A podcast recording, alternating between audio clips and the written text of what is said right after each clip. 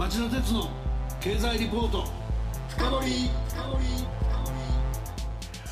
皆さんこんばんは。番組アンカー経済ジャーナリストの町田鉄です。皆さんこんばんは。番組アシスタントの杉浦舞です。今夜の町田鉄の経済リポート深掘は番組としても新型コロナ感染症対策のため日本経済研究センターの利根立久夫研究士官に電話をつなぎ放送いたします。テーマはコロナ危機に揺れるヨーロッパの行方です。利根立さんこんばんは。こんばんは。こんばんは。中国で最初に患者が確認された新型コロナウイルス感染症問題が依然として世界の各地で猛威を振るっています。日本でも東京神奈川千葉埼玉大阪兵庫福岡の7都府県を対象に5月6日までを期限とする緊急事態宣言が今週火曜日からスタートしたばかりです。そこで今夜は急遽ここ数週間オーバーシュート爆発的な感染拡大の中心となっていたヨーロッパの状況についてヨーロッパにお詳しい利根立さんに電話をつなぎお話を伺うことにしました。この問題は医療崩壊や経済の大失速という側面の表面的な現象しか報じられてませんがヨーロッパを二度と世界的な戦争の舞台にはしないことを標榜してきた EU の今後の行方にも暗い影を指しているんだそうです。ということで利根さん今夜もよろしくお願いします。よろしくお願いします。それでは CM の後町田さんにじっくりインタビューしてもらいましょう。この番組はエネルギーを新しい時代へジェラがお送りします。こんばんはミスタージェラです。金曜23時皆さんいかがお過ごしですか？え私ですか？私は今発電しています。どういうことかって？実は私ジェラは東京電力と中部電力の火力発電や燃料調達の部門を丸ごと受け継ぎ日本の電気の約3分の1を作っている会社なんです。電気は大量に貯めておけないので皆さんがスイッチを押したその瞬間に電気を作りお届けしています。もちろん24時間体制で。だからこの声が流れているラジオの電気も今まさにジェラが発電したのかもしれません。おっとどこかでスイッチを押した方がいらっしゃるようです。おしゃべりはここまでにしてさあお届けに行かないと。それでは皆さんまたお会いしましょう。エネルギーを新しい時代へジェラがお送りしました。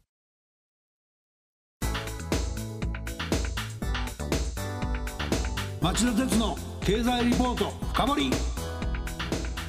では利根立さんのプロフィールをご紹介します。利根立さんは1983年に日本経済新聞社に入社。ワシントン、ニューヨーク、ジュネーブ、ブリュッセルなど世界各地に駐在。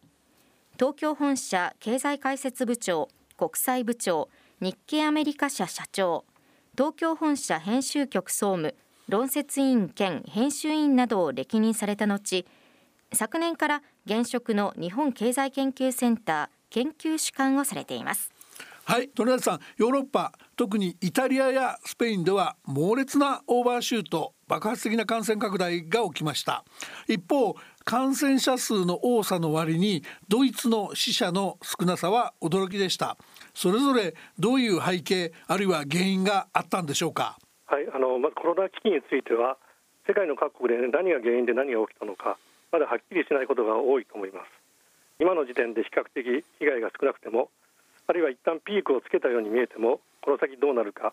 時間をかけてみないと確かなことは言えない面もあります。なのであくまで現段階の情報に基づく印象なんですけどもイタリアは近年中国との関係が大きく深まっていて中国人の往来が多かったこと人と人が挨拶をする際などの物理的な距離が近いことそれから高齢者が多い、まあ、そういったことが欧州の中で最初に感染が広がった背景ではないかという指摘があります。なるほど。スペインについては隣のイタリアで感染が急拡大した時に対応が遅れてしまい大規模なイベントを実施してしまったり初期の対応の甘さがあったという見方があります。地方と地方の間で医療機器を融通し合ったり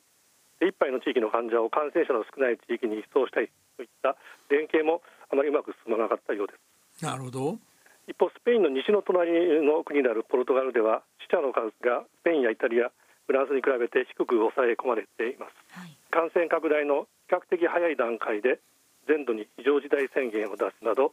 対応を強化したことが功を奏しているのではないかと思います。他方ドイツでなぜ死亡率が低いかという点ですけれどもこれについては初動が早かった。それから大量の検査をしても医療の現場に混乱が生じない工夫を凝らしていた。そういった点を日経新聞の記事が指摘しています、はい、ドイツの1日あたりの検査数は5万件程度で日本の25倍にも達するそうなんですけどもこれだけ大量に検査しても患者の自宅での検査あるいはドライブスルー式の検査によって院内感染を防ぎまた軽症の患者は自宅で自己隔離してもらうといったことをして医療の崩壊を防いでいるということです。なるほど。爆発的な感染に至る前に政府と社会国民がどれだけ早く手を打つかそれから医療崩壊を防ぎながら感染者の早期発見と治療に取り組む体制を築く。この2つが、えー、欧州各国での、まあ、違いを分けということなんだと思います。それは日本の参考になりますね。そうですね。こうした点が今まさに試されていると言えると思います。なるほど鳥田さんあのイタリアなんですけどね、はい、これあの大変な数の死者が出て、まあ、医療崩壊っていうことが随分日本でも言われたんですけどもその医療崩壊の原因について一部に EU 欧州連合が厳しい財政規律を課したことが原因で医療福祉予算が削られて病院の数や医師が減少して医療崩壊を招いて死者の数が膨らんだっていう見方がありました。鳥田さんこの見方は妥当ですか？妥当だとすればなぜイタリアは厳しい財政規律を強いられちゃったんでしょうか？そうですね。国全体の医療費と今回のコロナ危機の広がり方とはどう関連するかまだ詳しいことは分かっていません。医療費そのものの規模よりも感染への対応の仕方対処の仕方の方が大きいのかもしれません。ただイタリアで医療費が抑制気味だったのは事実です。OECD 経済開発協力機構、ね、のデータで調べてみたんですけども例えば GDP 比で見た医療支出はイタリアでは8.8%これはドイツやフランスの11.2%よりかなり低い数字です。スペインも8.9%でイタリアとほぼ同じ水準にとどまっています。でまた病院のベッド数が欧州の中でも少ないということもありました。人口1000人あたりの病院ベッド数を見てみますとドイツの8フランスの6に対してイタリアとスペインは3程度にとどまっているんですイタリアでは過去5年間の間に病院など約760の医療機関が閉鎖され医師や看護婦も足りていないという報道も一部にありました、うん、それからあの興味深いのはですね医者の中で55歳以上が占める割合がイタリアでは50%を超えて EU で最も高いというデータもありました。あそれなんでそんなことになるんですか？これ EU の報告書が指摘してるんですけども、えー、えー、医師になりたての若手の給料がとてもイタリアでは低いと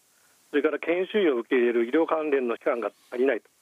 そういった事情もあってですねイタリアを出て欧州の他の国に行ってしまうそういう若手の医師や研修医が大変多いそれは困った話ですねねあの、まあ、ヨーロッパの中はあの、えー、移動が自由でですねどこの国でもえ働けるので、はい、そういったこともあるかと思います。もともとイタリアではいろんな課題を抱えていたということがわかります。もともとなんですね。イタリアとかスペインはですね、2010年代前半にユーロ危機というのが起きて財政難に陥ったわけですけども、はい、まあ、その時に EU から金融支援を受ける代わりに緊縮政策で財政の健全化を目指すということになりました。それから EU にはユーロという共通通貨の信頼性を維持するために財政赤字を一定の規模に収めるルールがあります。こうした制約に縛られて医療費を思うように確保できなかった。そういう面はあるのかもしれません。もう一つ財政の問題で今焦点になっているのは、はい、イタリアなど新型コロナ危機で非常に傷ついてしまった経済をこれから立て直すために必要な資金をどうやって調達するか、うん、それに EU がどう協力していくか。これは、えー、EU の昔からの構造問題でもある豊かな北の国々と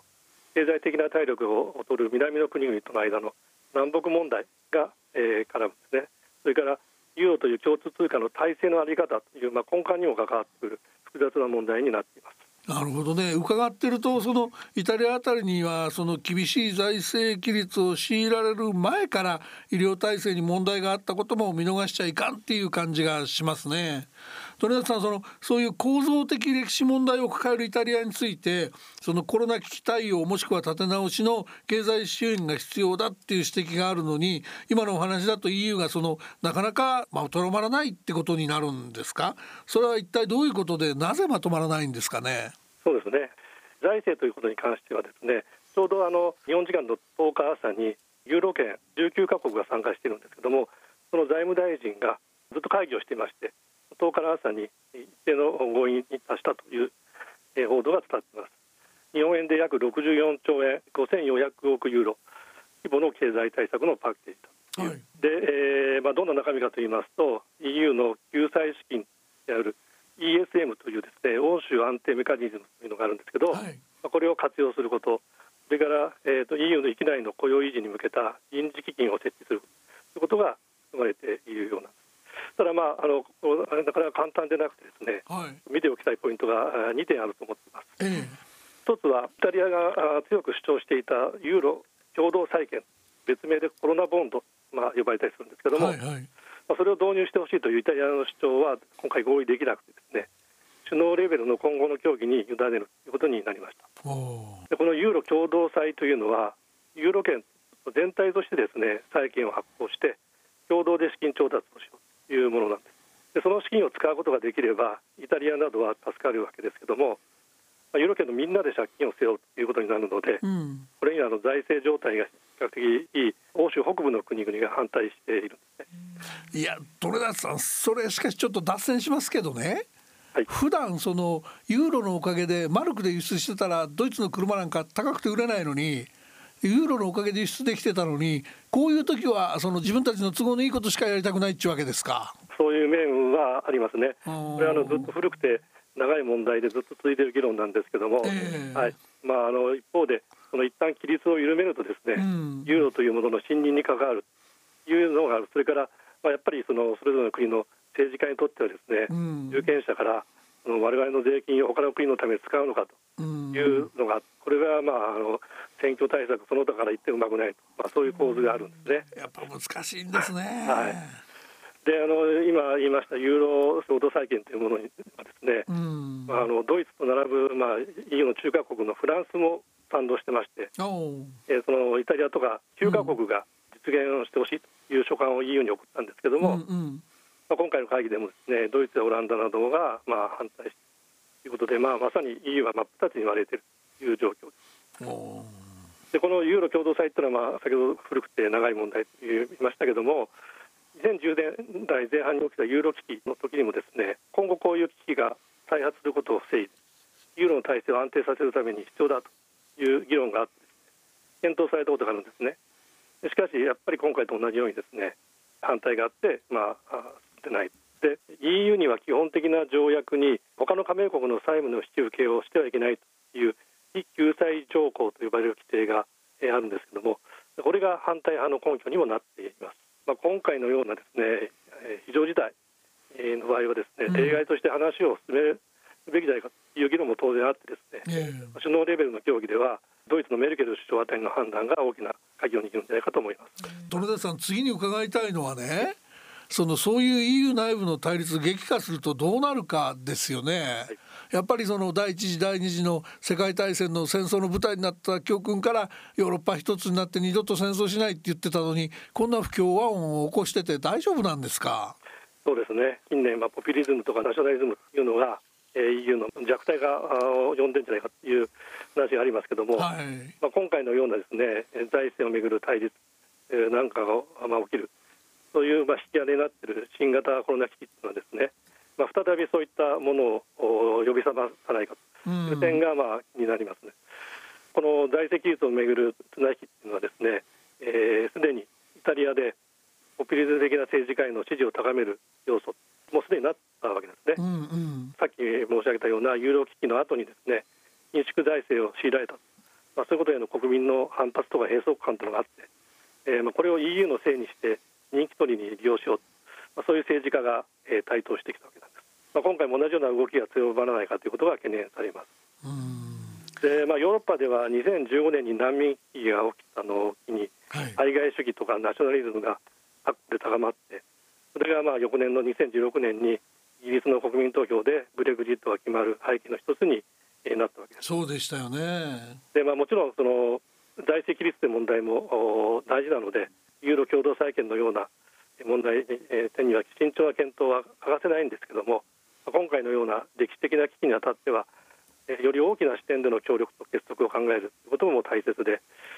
やり方を間違えると EU は大きなダメージを受けることになるんじゃないかいやおっしゃる通りだと思いますね。それと戸谷さんもう一個そういう意味で言うとさっさと飛び出しちゃったイギリスのブレグジットですね。あれまだこれからいろんな条約結ぼうって話なんだけどコロナ問題っていろんな影響あるんですかね？スも今感染が拡大して大変な状況になっているわけなんですけども、えー、でまあ、あのニュースで伝えられているようにジョンソン首相までもが感染して入院する事態となって国民に緊張が走っています、うん、ブレグジットの行方にも影響は避けられないと思います。で、まあ、イギリスは今年の1月末に EU を離脱したんですけども今はまだ移行期間中で先ほど町田さんおっしゃったような EU 側との協議が続いているわけですね、うん、現時点では関税はゼロのままなんですしかしもしこの移行期間中に交渉がまとまらなくて側との自由貿易協定ができないとですね関税が復活していわゆる合意なき離脱。そこでイギリスと EU はどんな内容の協定を結ぶかについての交渉をこの3月に始めたんですけどもちょうどコロナ問題が深刻化してしまったのででジョンソン首相は移行期間を延長しないで年末で完全に EU から離脱するんだという方針をまあ再三強調してきていたんですけども、えー、間に合わない可能性が大きいと思います。でこの移行期間を来年以降まで延ばすかどうかっていうのは、え実はこの6月までに決めることになっているので、うん、あまり時間がないんですね。もともと EU とイギリスの交渉はもう難航していて短期間での決着は難しいと見られていたくらいなのでイギリスとしても、まあ、今回のコロナ危機への対応を最優先して EU との交渉は先送りやむなしということになると私は見ています。またぞろハードランディングっていうかハードブレグジットのリスクもちらっと頭かすめるってことですか？そうですね、まあ、そういうふうになると、えー、イギリスも世界も非常に受けるダメージが大きいので、うん、まあ、今回の危機はですね、まあ、そういったことは避けようというふうにそっちの方向に向かうんではないかというふうには期待したいと。いや座ってほしいですよね。えぜひ、まああの、うん、このハードブレグジットに限らずですね、えー、えー、EU とイギリスは協力して世界の経済にプラスになるような合意とそれからその後の関係をですね築いていってもらいたいというふうに思います。鳥谷さん今夜はヨーロッパの新型コロナウイルス感染症をめぐる本当にホットなお話いただきありがとうございました。た。だこの新型コロナウイルス感染症といえばですね情報公開をめぐるアメリカと中国のなんか激しい対立とかアフリカなどの途上国を視野に入れた国際協調もすごく重要なテーマですよね。でこの辺りも鳥谷さんが詳しく分析されてると思うんで電話出演で構わないんで来週もこの時間お話聞かせていただけますか？はいあのぜひまたお願いいたします。ありがとうございます。よろしくお願いします。お願いいたします。よろしくお願いします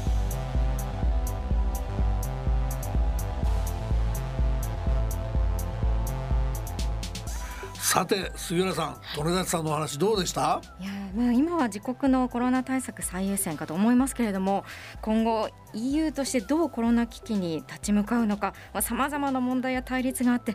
これもう前途多難ですね。まああの国家にしろ個人にしろこういう危機の時に品格が出るんですよね。そうですね。リスナーの皆さんはどうお感じになられたでしょうか？今週はコロナ危機に揺れるヨーロッパの行方と題してお送りしました。来週も金曜夕方4時の町田鉄の経済ニュースカウントダウンから3つの番組でお耳にかかりましょう。それでは皆さんまた来週。この番組はエネルギーを新しい時代へ。ジェラがお送りしました。